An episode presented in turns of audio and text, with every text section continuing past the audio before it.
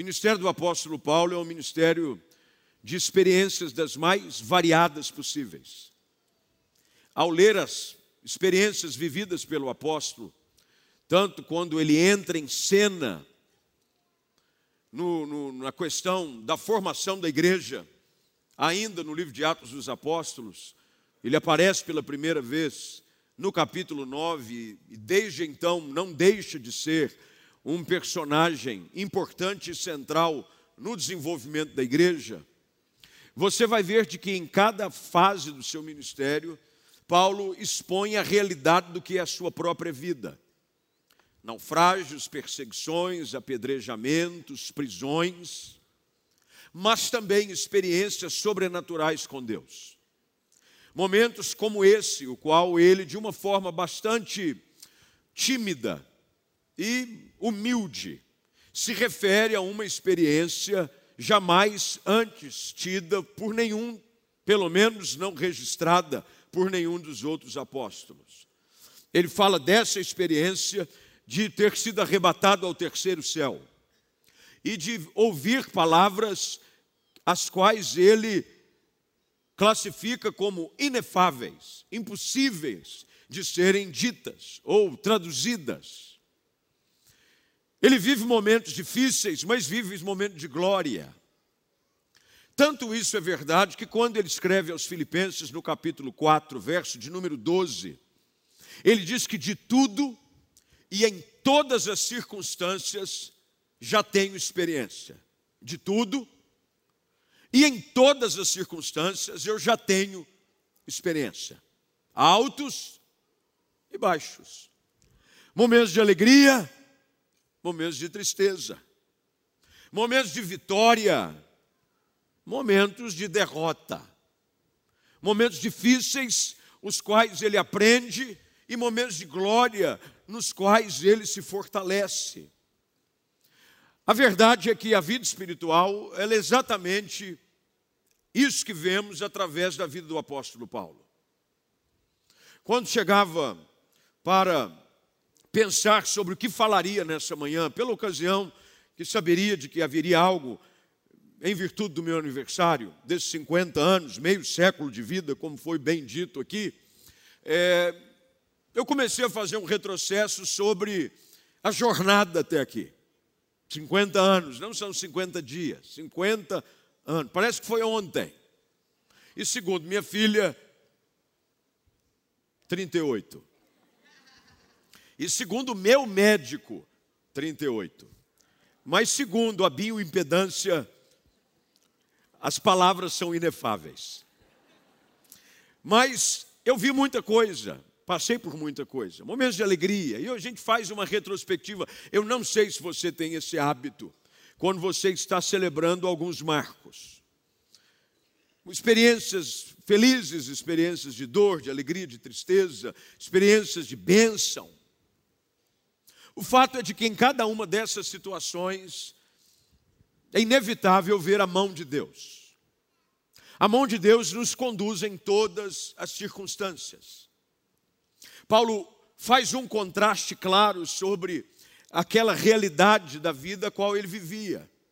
Ele começa o capítulo 12 dizendo: Eu fui arrebatado, vi coisas que são impossíveis de serem descritas, coisas gloriosas, mas na continuidade da sua narração, ele diz: para que eu não me ensorbebecesse, eu recebi um espinho na carne, para que me esbofeteasse, e para que eu não me gloriasse. E eu pedi a Deus, três vezes, que ele fosse tirado. Ele disse: Não, a minha graça, ela basta. O poder vai se aperfeiçoar na fraqueza. Portanto, essa expressão que o apóstolo Paulo usa sobre esses extremos da sua vida pode ser aplicado na vida de todos nós. Quem é que nunca viveu essa gangorra da vida? Dizem que você pensa estar vivendo os melhores momentos, que se você pudesse, você congelaria esse tempo. Tudo indo bem, tudo ótimo. Na família, no trabalho, na saúde, com os filhos, ministerialmente, espiritualmente, você está vivendo o ápice do seu relacionamento com o Espírito Santo. Você está assim, crente com força. Mas o fato é que tudo na vida passa. E como já dizia o sábio filósofo, até uva passa. Passa, tudo passa. Os momentos bons passam, mas os momentos difíceis também passam. O que é que nós podemos aprender em cada um destes momentos? Se há algo que é evidente na vida do apóstolo Paulo, e é evidente na vida de todo aquele que decide andar com Deus, é a importância de você ser sustentado pela graça do Senhor. E dentro desta graça, nós vamos aprender algumas coisas, e eu quero, como disse, pontuá-las, para não abusar do tempo, para termos tempo suficiente, para sem pressa nos assentarmos à mesa do Senhor, porque eu não sei se você já notou isso, mas a pior coisa que existe é sentar à mesa para comer rápido. Nós devemos sentar à mesa com toda paciência e sentar à mesa do Senhor para usufruir desse tempo tão precioso de comunhão. Paulo está falando aqui sobre uma graça sustentadora. Graça que me ajuda a identificar que a vida é feita destas variações contínuas. Vivemos dias assim. Quem é que diria que há dois anos atrás, quando a pandemia chega e assola o mundo e coloca as pessoas dentro de casa, sem nenhuma perspectiva sobre o que aconteceria nos dias seguintes, depois de alguns meses estaríamos quase que voltando à vida antes considerada vida normal. Vim de viagem agora. Hoje, nos Estados Unidos, não usa máscara nem dentro de avião. É um, uma benção, balai de gato. Entra um junto do outro, o cara respira e o outro fala, excuse me. Eu, pronto, vamos embora. E ninguém fica. A vida é assim, a vida ela é feita de momentos, de altos e baixos.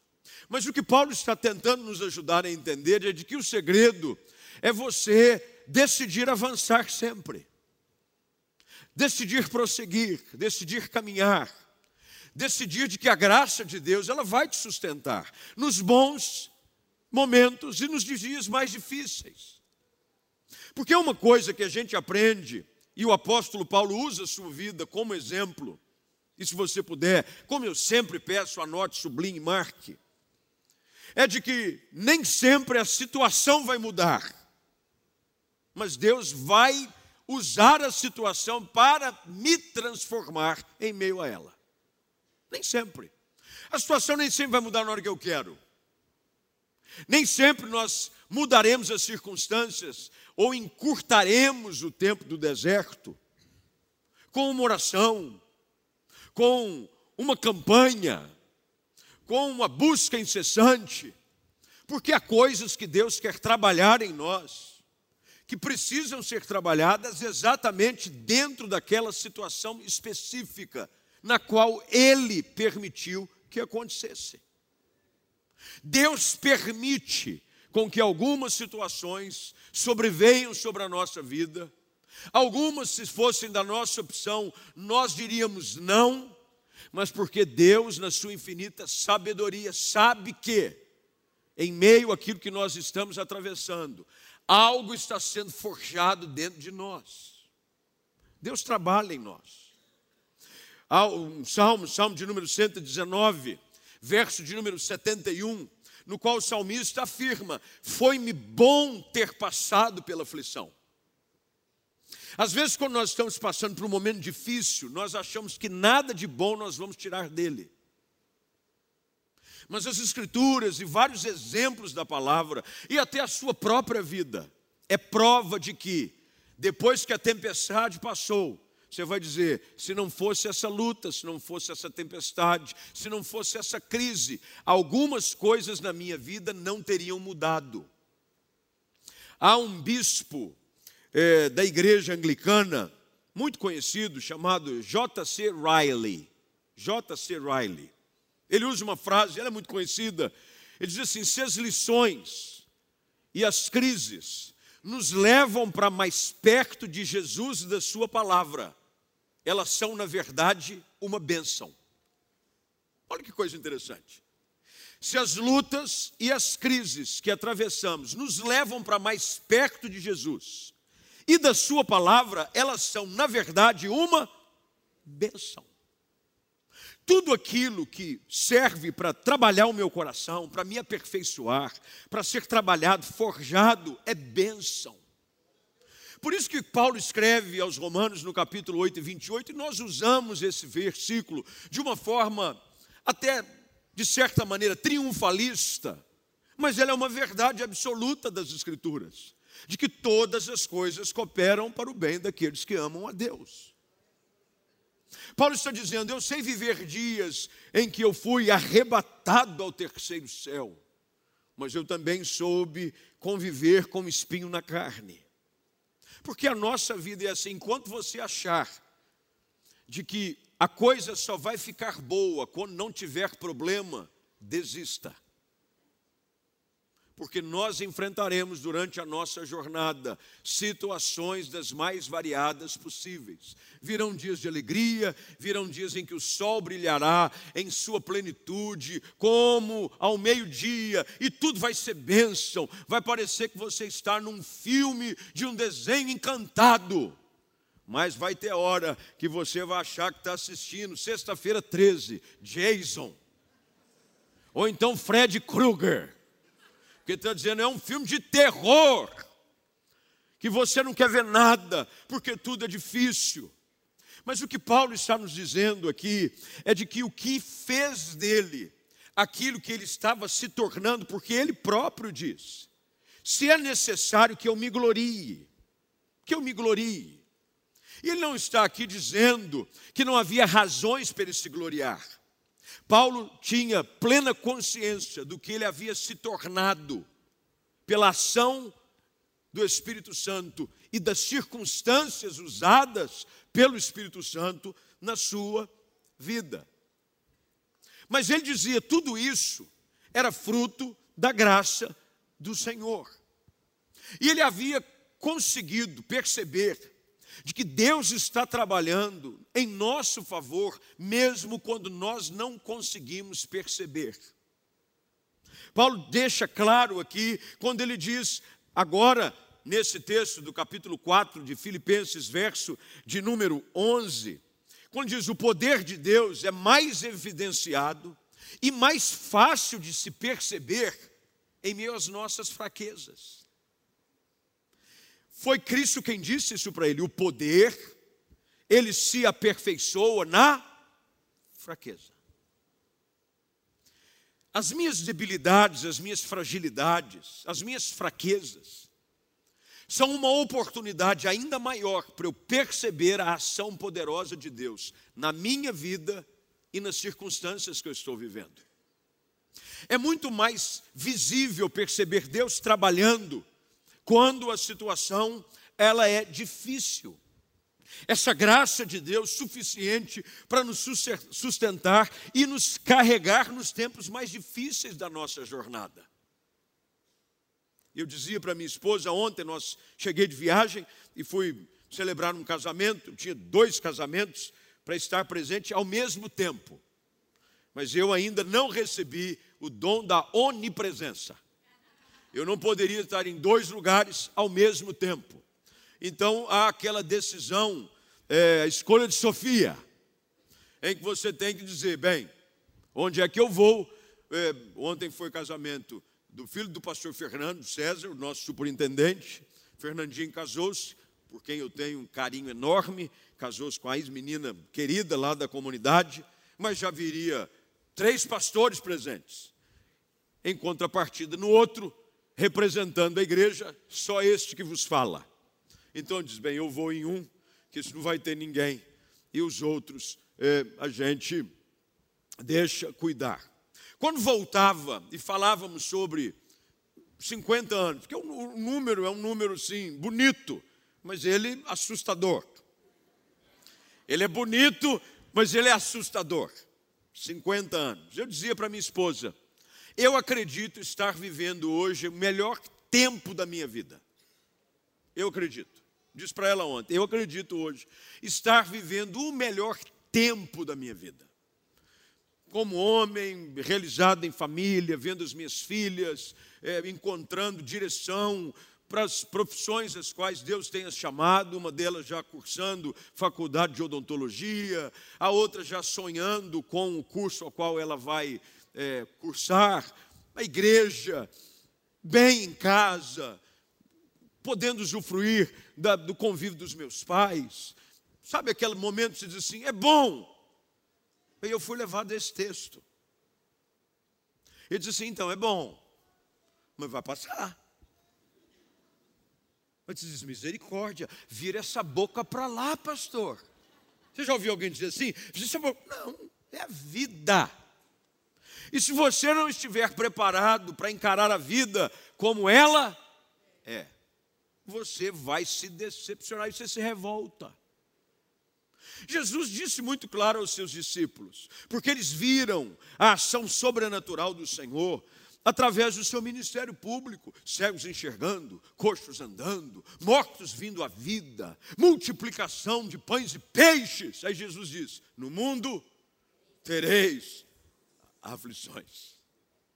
Porque os discípulos já estavam encantados com aquele mundo tão maravilhoso de milagres como diz João ao escrever no capítulo 2, quando Jesus dá início ao seu ministério em Caná da Galileia. Com isso, deu início Jesus aos seus sinais e maravilhas. Bênção. Mas tem hora que não vai ter sinal. E tem hora que não vai ter maravilha. Nem a Mara Maravilha vai ter, que ela nem mais está na TV. Mara Maravilha já desmaravilhou. Não vai ter. Nessas horas a gente precisa encontrar maturidade espiritual e aquilo que nós buscamos sempre através do púlpito dessa igreja, nesses mais de 60 anos, é preparar uma igreja para viver a vida espiritual de uma forma real.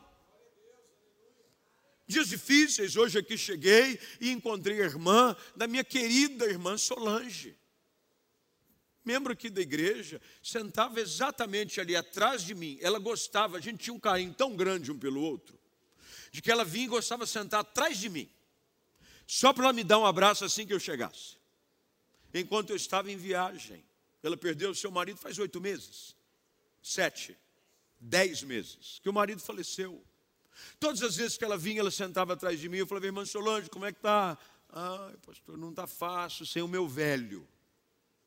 Ah, pastor, eu sinto falta do meu velho. Bem, essa semana que passou, o Senhor decidiu levar a irmã Solange. Um infarto. Recolheu-a para Deus. Essa semana a gente não sabe, mas tem muita gente sofrendo. Tem muita gente fazendo festa. Tem, eu estou fazendo festa. Olha que benção. Depois te passo meu pix. E fica tudo certo. Vou colocar aqui Pix, porque agora na festa de aniversário não é mais é pique, é pique, é pique, é. É Pix, é Pix, é Pix. E aí você manda o Pix, está tudo certo. Está todo mundo festa aqui em casa, eu estou feliz, que coisa linda, vídeo. Mas tem gente que faz parte da nossa irmandade, que está num leito de hospital, tem gente que está chorando seus mortos, tem gente que recebeu um diagnóstico. E essa graça, ela é comum que nos sustenta. Primeiro, Paulo é esbofeteado. De vez em quando Deus precisa dar aqueles. Acorda para a vida! Não é tudo esse mar de rosas como você pensa. Mas também não é esse desespero que você acha que é. Porque Deus está dizendo, Ele vai nos sustentar em toda etapa da nossa caminhada. Deus vai nos sustentar. Meus irmãos, qual de nós que já rodou um pouco mais, e aqui, esses dias um, eu, eu, estava com um amigo, meu amigo irmão do coração. Sabe aquelas amizades que Deus gera, que são como Davi e Jonatas, que, da alma, que é o pastor Costa Neto, que é pastor da igreja videira lá em Fortaleza. Nós dividimos o quarto e a gente disse, ele tem 60, 10 a mais que eu. Ele falou assim para mim, é, expressão do cearense, ele chama o outro sempre de macho. Vai ver você, ei macho velho. É assim que se dirige. Ei macho velho. Fala, fala macho. Ele diz, ei macho velho, esse ano eu já tiro o vale de parar em lugar bom, aqueles lugar 60. Eu falei, olha aí, não é só os 60, tem privilégios. Eu falei para ele, por enquanto, ainda preciso procurar uma vaga mais distante. A vida é assim.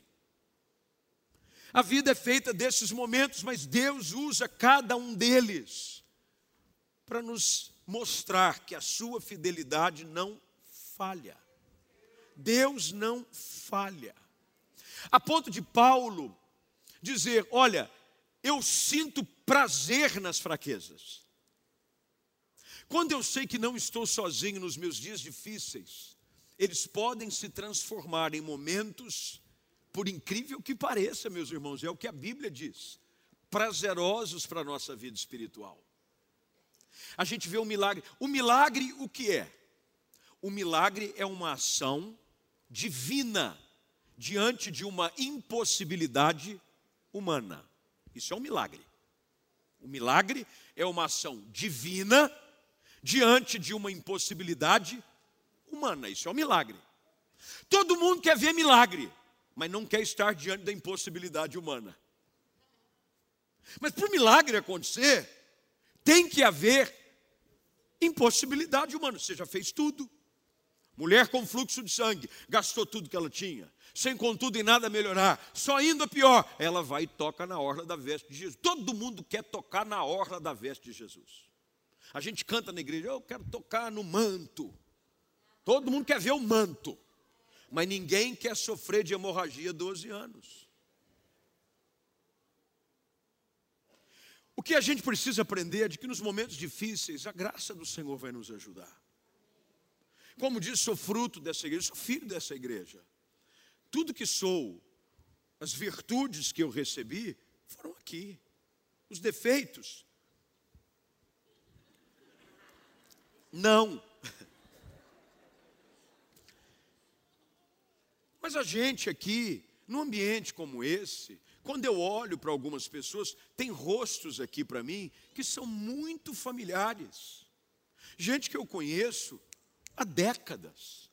E ao olhar para alguns, eu não vejo só um rosto, eu vejo uma jornada. Eu sei que esse mesmo rosto já sorriu, mas eu sei que esse mesmo rosto já chorou demais. Mas o importante é que você está aqui. E Deus está te sustentando. E a graça dele há de te sustentar até o final. Porque ele disse que ele assim o faria. E é assim que a gente tem que caminhar. Hoje, quando chegou aqui, eu vi o Fernando subir com a Melissa. O Fernando é um milagre de Deus.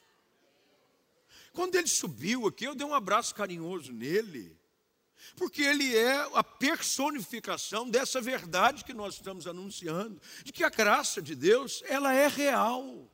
Os médicos dizem agora, se nada acontecer, mas Deus é assim, e eu posso ter certeza disso, porque Ele já compartilhou de que nestes momentos difíceis Ele provou de um cuidado jamais experimentado em nenhum outro momento bom da sua vida. A igreja é feita de vidas assim. A igreja não é um lugar onde a gente prega um evangelho que agora é bem. Isso é conversa para boi dormir. Paulo está dizendo: vão haver momentos em que você vai ficar extasiado, que você não vai querer que o culto acabe. Já, teve nesses cultos? Que, ah, que glória é essa? Meu Deus, é a Shekinah! Mas de repente acaba o culto, e aí você diz: vamos ver no que vai dar. E a vida continua, e no dia seguinte tem boleto para pagar e no dia seguinte tem aquela situação para enfrentar. Mas Deus vai usando esses momentos para nos aperfeiçoar.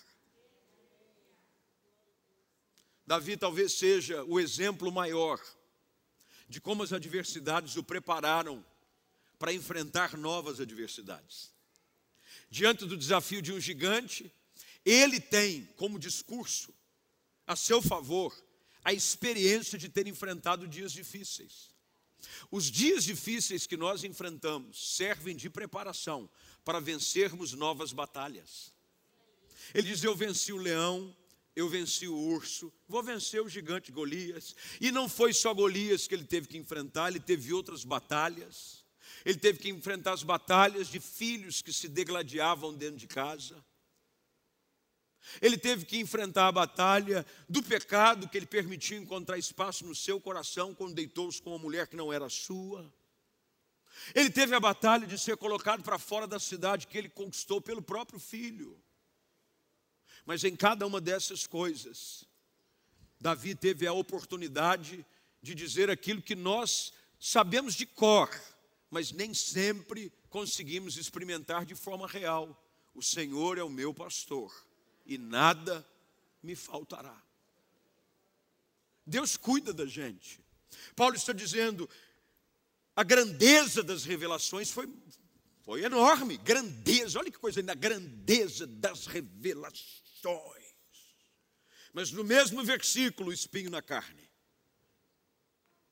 Essas duas coisas, elas sempre vão caminhar juntas na vida de quem ama Deus grandeza de revelações, espinho na carne. Grandeza de revelações, espinho na carne. E Paulo pede, porque quem é que não quer viver uma vida sem espinho na carne? Todos nós sonhamos com a vida perfeita. Mas, meus irmãos, a vida perfeita é só a vida na eternidade. É lá que as Escrituras dizem que não haverá mais choro, nem tristeza, nem dor, porque as primeiras coisas passaram. É lá só, aqui, nós vamos ter que aprender e viver com as grandes revelações e com o espinho na carne. E tem gente que quer pedir explicação. Por que, que Deus está. Deus não deve explicação para a gente. Mas uma coisa ele disse que faria: ele não explicaria tudo, mas ele proveria todas as coisas. Tem coisas que nós não vamos entender nessa vida, nunca. Não vamos entender. Por mais que você tenha conhecimento teológico, por mais que você mergulhe no conhecimento das Escrituras e se esmere em ser alguém que busca saber detalhes sobre a palavra de Deus, tem coisas que nós não vamos entender desse lado de cá. Não vamos. Como é que a graça de Deus funciona? Bem, a graça de Deus, ela precisa estar presente na nossa vida. Primeiro, porque ela é que nos sustenta. Quem nos sustenta é a graça do Senhor. É ela. Sem a graça, nós não somos nada. É por isso que Paulo ouve da boca do Senhor: A minha graça te basta ela é suficiente. A graça, graça, superabundante graça. Ela vem sempre na medida que eu preciso. Ela vem sempre com medida generosa. Porque às vezes as lutas são tão grandes que nós reconhecemos que em nós mesmos não temos forças para prosseguir. Mas aí vem a graça de Deus e nos sustenta. Quem é de nós que já não enfrentou dias difíceis, que disse: Eu não sei se eu consigo encarar mais um dia igual esse? E aí você descobre o que Lamentações traz para a gente com as palavras do profeta Chorão: As misericórdias do Senhor são a causa de não sermos consumidos, elas se renovam a cada manhã. Você vai dormir achando, Senhor, eu bem que podia dormir hoje e não acordar. Só que você é surpreendido na manhã seguinte, renovado pela misericórdia e pela graça de Deus. E você encara mais um dia, e nesse dia a graça do Senhor te sustenta, e a misericórdia dele te empurra para frente. Paulo caminha até o fim, porque depois, ao escrever, no final da sua jornada ministerial, quando ele dirige a sua segunda carta a Timóteo, ele diz: Eu combati o bom combate. Eu combati o bom combate. Os combates da vida precisam ser combatidos. Essa graça que nos faz lembrar de que Deus está conosco. A graça do Senhor Jesus. Tradicionalmente, a igreja, ao final das suas reuniões públicas, despede o povo com essa bênção apostólica: que a graça do Senhor Jesus seja sobre a sua vida. Porque se não for a graça de Deus sobre nós, nós não chegamos nem ao final do dia, quanto mais da vida.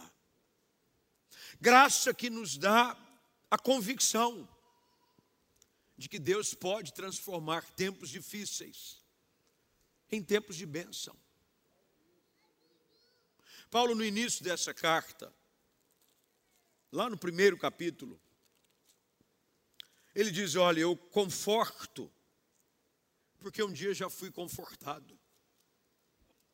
E lá no capítulo 1, verso de número 4, se você puder, eu não pedi para o pessoal da mídia, mas como está no mesmo livro, se vocês conseguirem colocar para mim, os versículos 3 e 4, e eu termino aqui.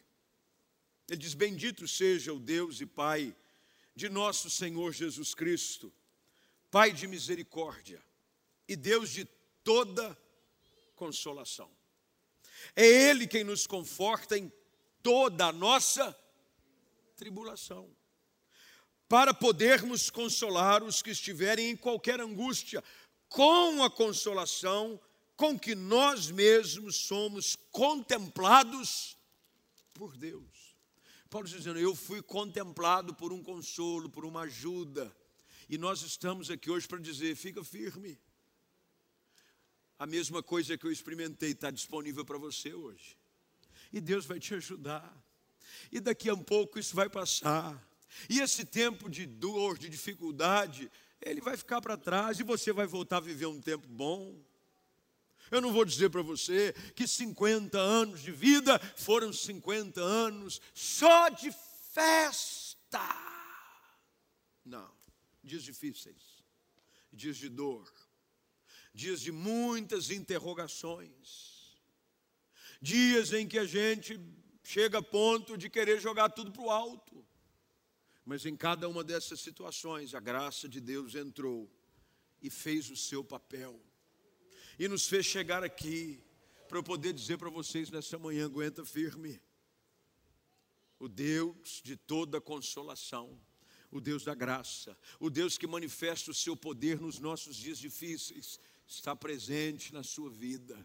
E se você buscá-lo, se você confessá-lo como Senhor, se você se lançar nos seus braços, Ele vai te ajudar porque Ele disse que estaria conosco. Nós não estamos sozinhos. Deus é conosco em toda a caminhada. E é por isso que a gente pode entrar no início de um novo mês. Nós já estamos quase fechando o primeiro semestre. E a gente pode, ó, imbicar assim em direção ao final do ano, dizendo: não importa as situações que venham, Deus há de me sustentar vai sustentar-me para que eu não me glorie, porque tem gente que quando acha que a coisa está boa, ele, a primeira coisa que ele faz é empinar o nariz. Ó, oh, ele acha que ele é a última bolacha do pacote. Ele diz: Meu Deus do céu, eu estou podendo, hein? E é nessa hora, quando o seu ego, quando o seu orgulho, quando a sua arrogância estão querendo assumir o trono, Deus vem e diz assim: pode dar um tapinha nele. Tinha um, um, um, um funk que foi colocado de uma forma até negativa, mas ele até se encaixa nessa hora. Um tapinha não dói. Deus vem e diz: ó, um tapinha. Eis bofeteia, diz: fica na tua, você é pó.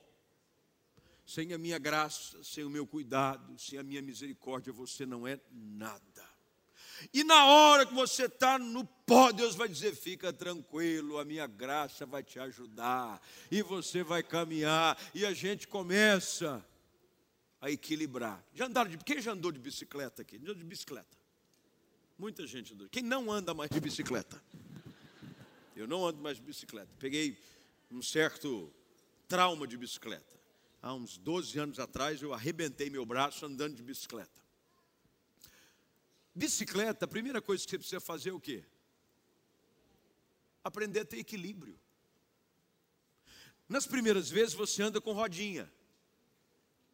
Você vai ensinar os seus filhos a bicicleta dentro do tamanho ideal. Você coloca as rodinhas. Aí você vai. Você está achando que você é um ciclista. Mas a rodinha está lá. Não te deixa cair. Depois você vai ganhando um pouco de equilíbrio, tira uma rodinha. E você vai, quando você percebe que vai cair, você para o lado da rodinha. Depois de um certo tempo, tira a outra rodinha. E você. E a bicicleta não deixa de ser, deixa de ser aquela bicicleta menor, vai para uma bicicleta maior. Aí você já acha que agora pode fazer mountain bike, você vai fazer trilha. E aí, não sei se você já viu no esporte olímpico, aquele pessoal fazendo aquele circuito de bicicleta, alguns a 70 quilômetros por hora. Mas tudo começou com as duas rodinhas. A nossa vida espiritual é assim a gente tem que aprender o equilíbrio. E quando você aprender a equilibrar, e dizendo, eu preciso equilibrar, porque se eu pender muito para um lado, eu vou, e se eu pender para o outro lado, eu também vou. Se você pender só para o lado da grandeza, das revelações, você cai. Se você pender só para o lado das tribulações, você, qual o segredo? Tem equilíbrio. Vão ter dias de grandezas de revelações. Aí você olha para o lado e diz: é, mas vão ter dias de tribulações. O que, que a gente faz? A gente aprende a equilibrar. E a gente chega no final, sustentado por este que é o equilíbrio, chamado a graça do Senhor Jesus, em toda a nossa jornada. Você pode dizer amém para isso? Vamos ficar de pé, deixa eu orar por você. Feche seus olhos, curve a sua cabeça. Nós vamos nos preparar para a mesa do Senhor, mas eu quero antes orar com você que está aqui, orar com você que está em casa. Quem sabe você está vivendo dias de extremos. Extremos. E talvez você esteja vivendo aquele dia de extremo que você não gostaria de estar vivendo. Um dia difícil onde você já pediu inúmeras vezes para que fosse tirado isso. Senhor, muda isso na minha vida, tira isso. Essa luta.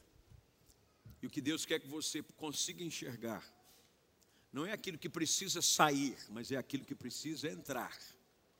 Que é a graça de Deus na sua vida. Você notar isso.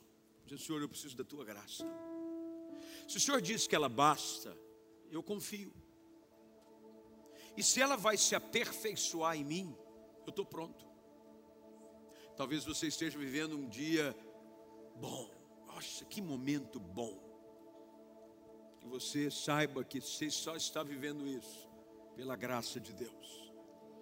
Não é pelos seus méritos, não é porque você é o tal, não é porque você merece, é porque Deus é bom. Deus é fiel. E você tem que entender de que nem isso nem sempre vai durar para todos sempre. Hoje Deus quer que você, diante dessa palavra, aprenda a viver essa vida espiritual equilibrada, equilíbrio. Seja uma pessoa equilibrada. Eu amo pessoas equilibradas. Eu tenho medo de pessoas extremas. Equilibradas. Bom senso. Porque o segredo da vida espiritual é esse: andar com equilíbrio, sensatez e aí Deus vai nos ajudando neste equilíbrio da caminhada da fé, a chegar até o final. Eu fiquei na casa de um casal, de gente muito querida. Eu fiz o casamento deles, e eles têm duas filhas. A Alice tem quatro anos, quatro, cinco. E a Olivia, a Olivia é pequenininha, tem um ano e pouquinho. E ela está engatinhando e começando a dar os seus primeiros passos. Quando ela está no chão engatinhando, ela se acha o máximo. Como toda criança. Ela... Mas de vez em quando ela encontra algum apoio e vai tentar ficar de pé. Ela está começando a firmar os passos para dar os seus primeiros passos. Eu estava lá um dia na casa, ela firmou perto do rack da televisão assim. Ela ficou de pé. E ela ficou de pé e se sentiu o máximo. Aí ela virou, acho que para dizer, olha, olha para mim, hein? No que ela virou, ela perdeu o equilíbrio bateu a cabeça no rack. Eu levei um susto, falei, Jesus, guarda. Graças a Deus foi só uma pancada, chorou muito. Mas correu para o colo dos pais. O pai pegou, fez, sopra, como se soprar.